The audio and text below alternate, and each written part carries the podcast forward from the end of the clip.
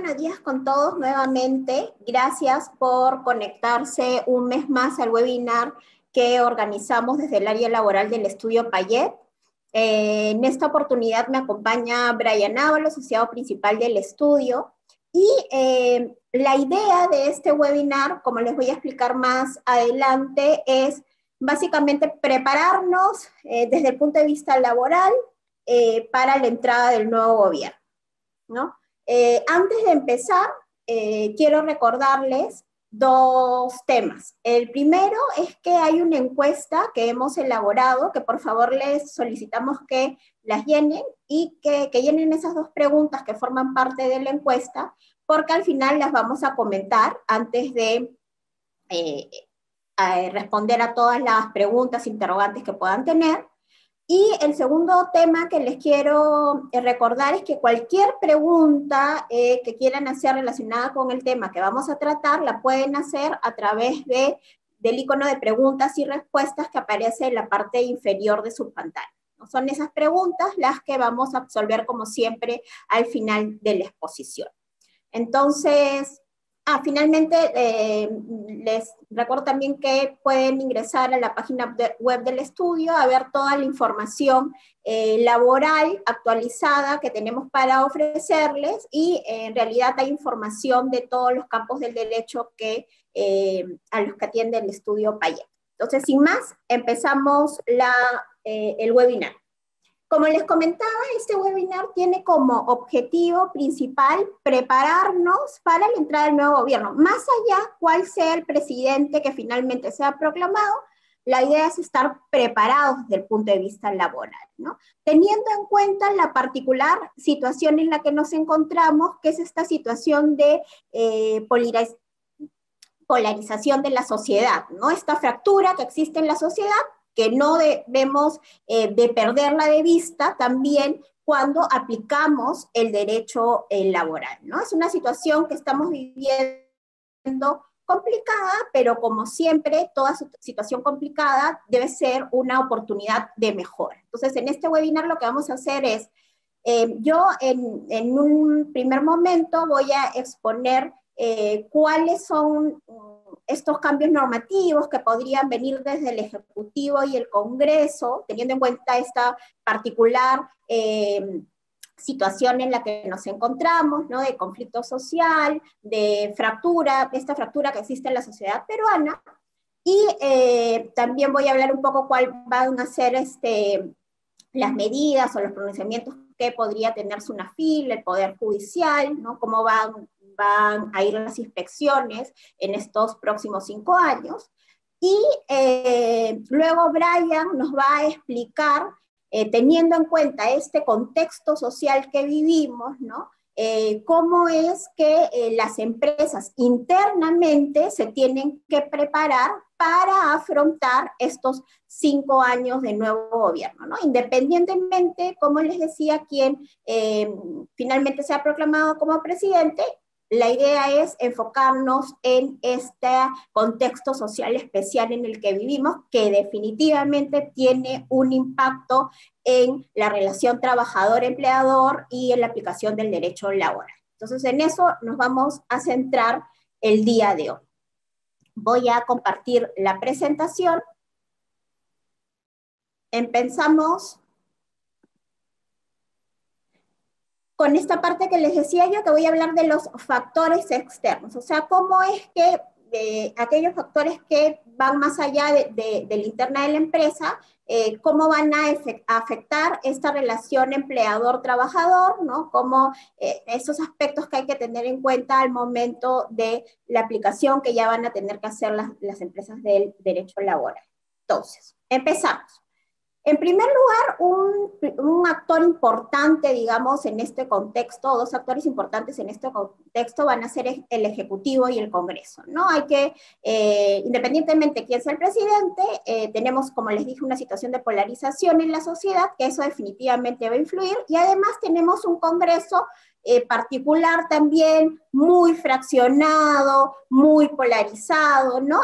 Y, que seguramente va a seguir la tendencia del Congreso que actualmente tenemos, ¿no? Que es un Congreso que de alguna manera está emitiendo normas eh, populistas, ¿no? Eh, y hay que, no hay que perder de vista esta situación. Entonces, vamos a ver a continuación algunos proyectos de ley que incluso ya se han presentado, ¿no? Y que de repente no van a ser aprobados en esta gestión del Congreso o en esta gestión del Ejecutivo, pero sí en un futuro próximo de cara a este nuevo gobierno. ¿no? Y un tema que eh, podría ser eh, tocado por el Ejecutivo, por el Congreso, es el tema de la tercerización y de la intermediación laboral. ¿no?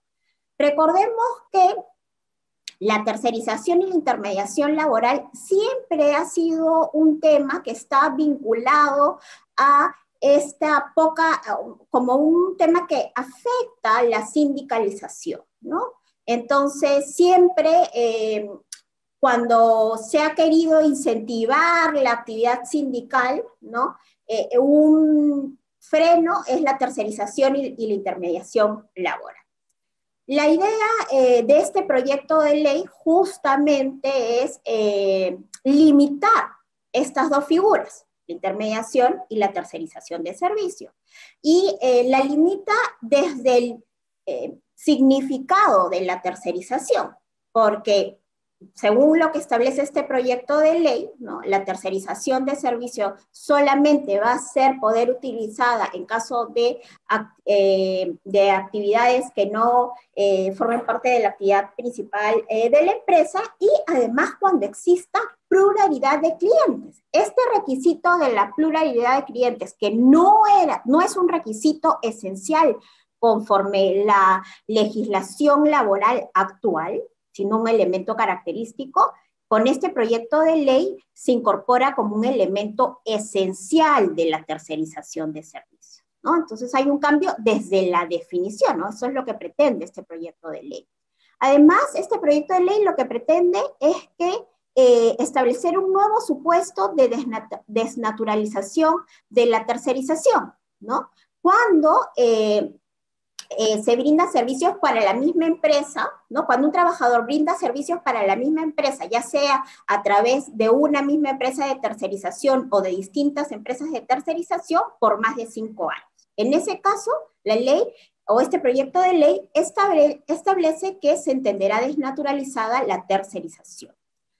Además, este proyecto de ley incluye una norma, ¿no? una modificación a la ley que regula la participación de los trabajadores en las utilidades de la empresa y establece que eh, los trabajadores de las empresas contratistas, o sea, de las empresas de tercerización, tienen derecho a gozar de las utilidades de la empresa principal. Con esto, mayores cargas, mayores costos al empleador y también una afectación indirecta a los trabajadores de la empresa principal, quienes van a recibir menos utilidades de las que ya venían percibiendo, porque la torta se va a tener que dividir entre más personas, ¿no? Eh, y eh, finalmente se establece que la empresa principal debe dar eh, facilidades a los trabajadores afiliados de la empresa contratista para el desempeño de las actividades sindicales. Esto es bien particular porque en este proyecto de ley se habla de sindicatos de eh, grupos de empresa y sindicatos de, em, eh, de varias empresas que serían este sindicato que podrían formar trabajadores que, por ejemplo, pertenecen a una empresa principal y también pertenecen a una empresa de tercerización de servicios o a una empresa de intermediación laboral. Se da la posibilidad que se, forme un sindicato de esta naturaleza, ¿no? Y, eh, y, además establece, como les comentaba, que la empresa principal debe dar estas facilidades, por ejemplo, poder entrar a la empresa principal, que los trabajadores de la empresa contratista puedan entrar a la empresa principal para realizar coordinaciones eh, sobre sus actividades sindicales, que eh, incluso la empresa principal les conceda un espacio en donde puedan realizar sus actividades sindicales. Entonces, de esas facilidades habla este proyecto de ley. Pero la idea de este proyecto central es limitar la tercerización y servicios, la, tercerización de servicios y la intermediación laboral, porque como he señalado, muchas veces estas figuras, ¿no? Eh, son, eh, son pensadas como eh, limitantes a la actividad sindical. Entonces, lo que se quiere es que se usen lo menos posible para no afectar eh, derechos sindicales y derechos laborales, ¿no? Eh, y también, evidentemente, su utilización fraudulenta.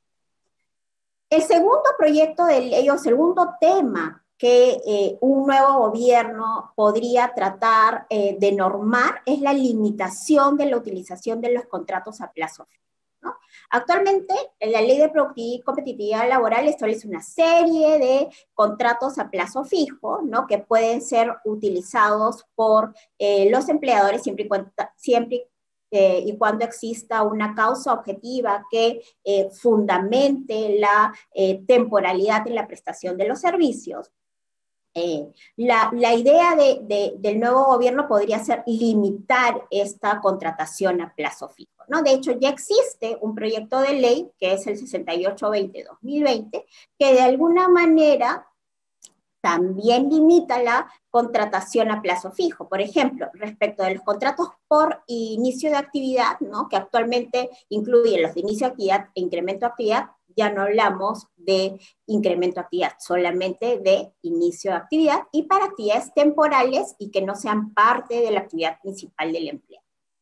Y además, este proyecto te fija un supuesto más de desnaturalización, ¿no? que está ligado a, em, también eh, un poco a lo que conversábamos sobre la tercerización de servicios, ¿no? que el contrato a plazo fijo está desnaturalizado cuando el trabajador de una empresa contratista labore por más de cinco años para esta empresa. ¿no? Entonces, en este, en, este tema también podrían haber eh, regulaciones que puedan ser emitidas por el Ejecutivo o por el Congreso para limitar el uso de los contratos a plazo fijo. Siempre bajo la premisa de que eh, la contratación a plazo indeterminado es la regla general y la contratación a plazo fijo solamente debería ser utilizada para casos excepcionales. Entonces, esta sería una de las ideas eh, que también podía, o uno de los temas que también podrían ser eh, regulados por el nuevo gobierno de manera más estricta, ¿no? Con la finalidad, como les decía, de eh, que el uso de estos contratos sea lo menor posible de cara al nuevo gobierno, como les decía, seguramente van va a haber un incremento de los costos eh, laborales, ¿no? de los costos que tiene que asumir el empleador. Y muchas veces esto va a implicar el traslado de ciertos costos al empleador. Y un claro ejemplo es este proyecto de ley 7023-2020, que lo que quiere, por ejemplo, es que la obligación de los empleadores de implementar cunas y guarderías en las empresas. ¿no? Eh, este proyecto de ley lo que busca es que el empleador tenga la obligación de implementar estas cunas o guarderías eh, siempre que tenga eh, más de 20 trabajadores, ¿no? Y que estos tengan eh, niños menores a 3 años de edad. Entonces, este proyecto de ley es un claro ejemplo de que eh, seguramente el próximo Congreso o el próximo gobierno lo que hará es el traslado de estos costos eh, o el traslado de ciertos costos que antes eran asumidos por el propio trabajador, los traslada al empleador. Es más, este proyecto de ley dice que si el empleador no está en la capacidad de instalar una cuna guardería en sus instalaciones, entonces lo que deberá hacer es asumir el costo. Eh, eh, que realice el trabajador eh, si es que eh, manda a su hijo a una guardería o cuna, ¿no? Debería de reembolsar, digamos, lo gastado por el trabajador en este concepto. Un tema también importantísimo que va a venir con fuerza en los próximos cinco años es el tema de la actividad sindical, ¿no? Seguramente lo que va a pasar es un fortalecimiento de la actividad sindical a través de normas ya sean dadas por el Ejecutivo o por el Congreso. ¿no? La idea de esto será seguramente fomentar la actividad sindical, fomentar la creación de sindicatos, ¿no? Eh, eh, fomentar la negociación colectiva, ¿no? que esto sea más activo. Eh, seguramente se sacarán normas en este sentido, eh, con la idea de fortalecer a los sindicatos y eh, fomentar la creación de sindicatos. Un tema adicional también va a ser evidentemente la creación de empleo, ¿no? Se habla de, obras de infraestructuras en zonas rurales, donde el Estado participará con, conjuntamente con la actividad privada. Y finalmente un tema que seguramente va a ser normado o seguir siendo normado, porque este Congreso también lo, lo está normando, es el tema del sistema de pensiones. ¿No? Hay dos proyectos de ley sobre el Sistema Nacional de Pensiones que básicamente lo que quieren es eh, fijar una remuneración, eh, una pensión mínima en el Sistema Nacional de Pensiones que sea equivalente a la remuneración eh, mínima vital e incluso, ¿no? Hay otro proyecto de ley que, que da el derecho a una pensión a aquellos trabajadores que tengan menos de 20 años de aportación, ¿no? Eh, para aquellos que tienen 10 o 15 años de aportación y en este caso se eh, establece en este proyecto de ley el derecho a una pensión mínima proporcional que va entre los 50, el 50 y el 75% de la remuneración mínima vital dependiendo del número de años de aportación, ¿no? Pero seguramente el sistema nacional de pensiones y el sistema privado de pensiones van a ser uno de los temas que van a ser objeto de regularización. Eh, otro tema importante y de cara a lo conversado previamente es el rol de la SUNAFIL, o va a ser el rol de la SUNAFIL en los próximos cinco años. Eh, como les comentaba, va a haber un incremento de la actividad sindical, seguramente, y porque va a haber un fomento, ya sea desde el Ejecutivo, desde el Congreso, a una mayor actividad sindical, a una mayor eh, negociaciones colectivas.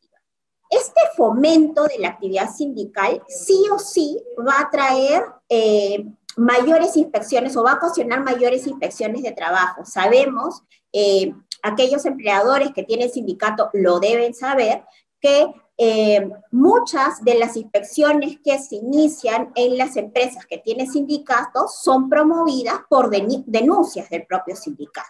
Entonces, al fomentarse la actividad sindical, definitivamente va a haber un incremento de las inspecciones laborales en la empresa, ¿no? Entonces, ojo con eso, hay que estar preparados, por eso es muy importante la segunda parte de la exposición, porque Brian les va a comentar cómo nos tenemos que preparar justamente internamente, cómo las empresas se tienen que preparar internamente para hacer frente a este contexto que vamos a vivir en estos próximos cinco años. Eh, entonces va a haber un incremento de las inspecciones de trabajo y esto aunado ya a, eh, a este plan que ya existe desde, la propia eh, SUNAFIL de incrementar las inspecciones, de incorporar nuevos, nuevos inspectores de trabajo. De hecho, ya desde el año pasado se han, se han incrementado considerablemente los inspectores y este año se busca incorporar a 208 inspectores más, ¿no? Y las materias eh, que van a ser inspeccionadas seguramente en, en los próximos cinco años van a estar enfocadas en estos temas de aquí. En primer lugar, la formalización laboral, que es un tema que ya viene desde el año, desde hace algunos años atrás y respecto del cual hay metas anuales que cumplir. Entonces, los inspectores de trabajo inician muchas inspecciones, suelen iniciar muchas inspecciones sobre formalización laboral, en las que básicamente eh, lo que se revisa es eh, los locadores con los que cuenta la empresa, estos, estos, estas personas que prestan servicios independientes para la empresa, realmente presten servicios independientes para la empresa y que no sean unos trabajadores encubiertos, ¿no?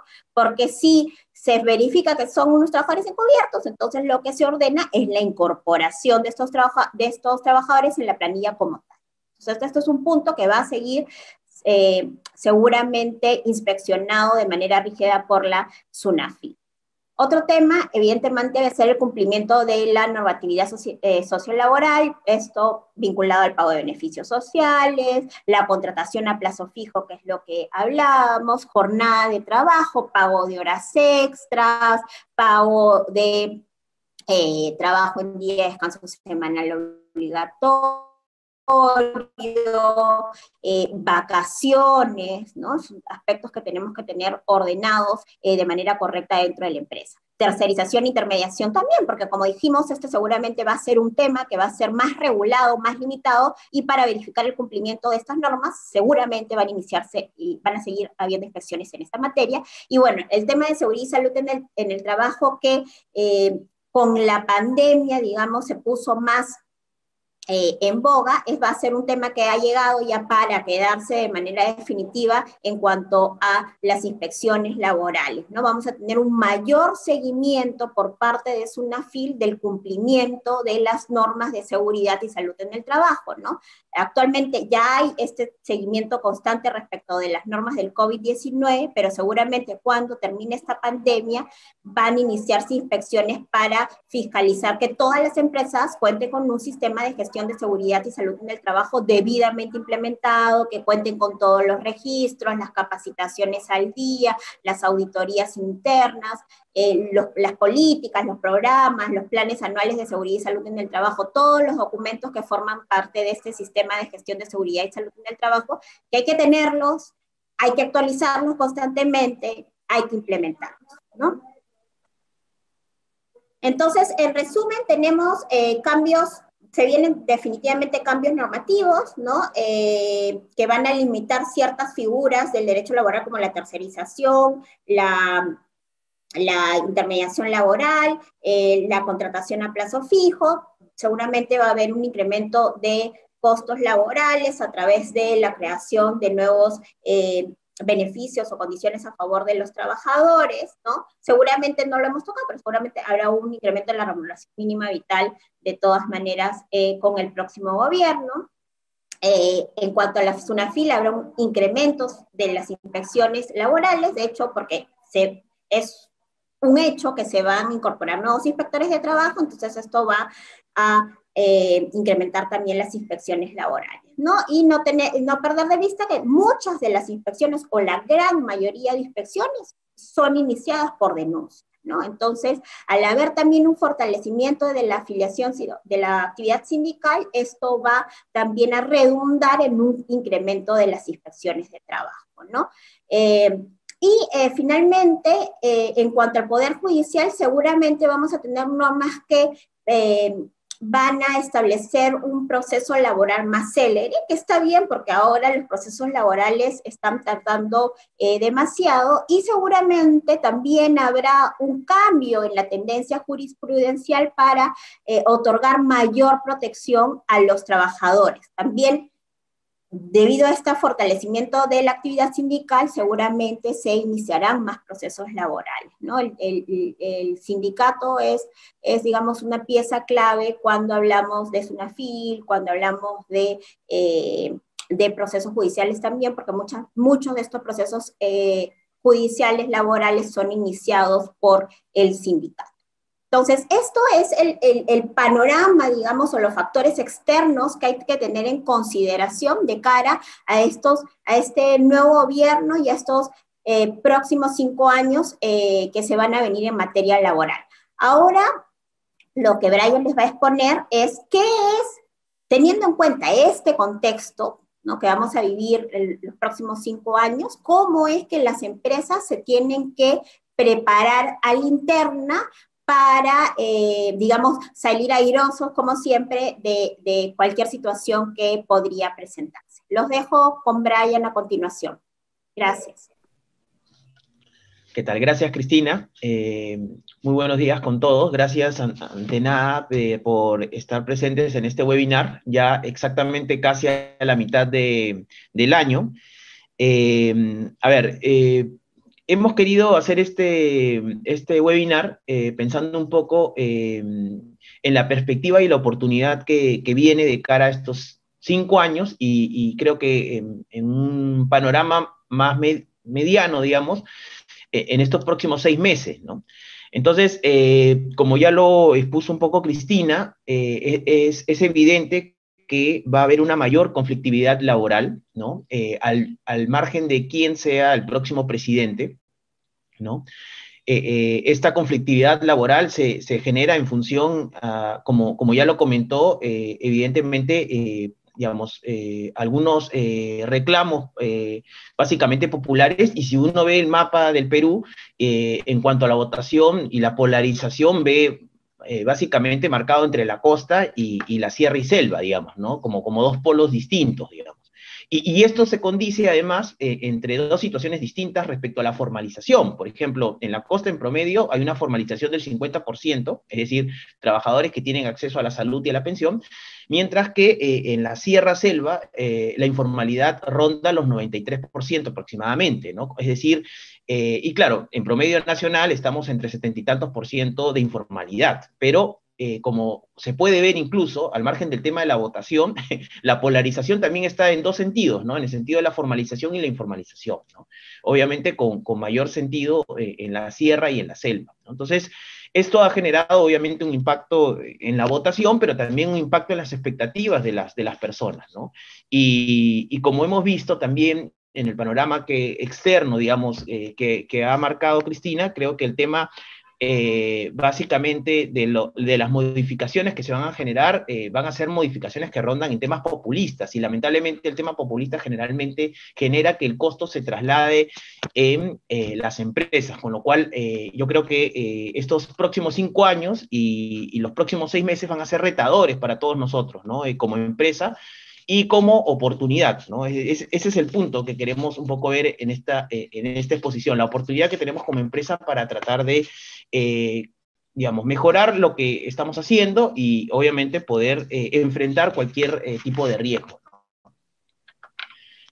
Cristina, ¿podemos ver la, primera? Sí. Bueno, un poco la pregunta inicial es cómo nos planificamos, Entonces, hay, varios aspectos, digamos. El primer aspecto, como, ya, lo, ya, se ya podrá ser evidente, hay un tema sindical importante que, viene, ¿no? Hay aspectos sindicales como lo comentó Cristina, uno de los aspectos es la fiscalización, ¿no? Eh, es más, como se pudo ver en el, en el PPT, sobre la, cantidad de inspectores, eh, son pocos inspectores, y, peor aún eh, a nivel nacional y sobre todo en la sierra y selva. ¿no? entonces, este, este aumento de inspectores y de fiscalizaciones va a generar, obviamente, una mayor revisión de lo que estamos haciendo bien o mal. Y si es que tenemos sindicato, eh, digamos, el, tema de las inspecciones, como ya sabemos, eh, evidentemente es parte de las herramientas de negociación y, y, es parte de las funciones que cumple un sindicato. Es decir, un sindicato eh, al, margen de la negociación colectiva, donde se trata de incrementar los beneficios económicos, el sindicato también revisa algunos aspectos como, por ejemplo, seguridad, salud en el trabajo o cumplimiento normativo. Es más, es, parte de su función, o sea, digamos, no es extraño que lo hagan, me, parece natural.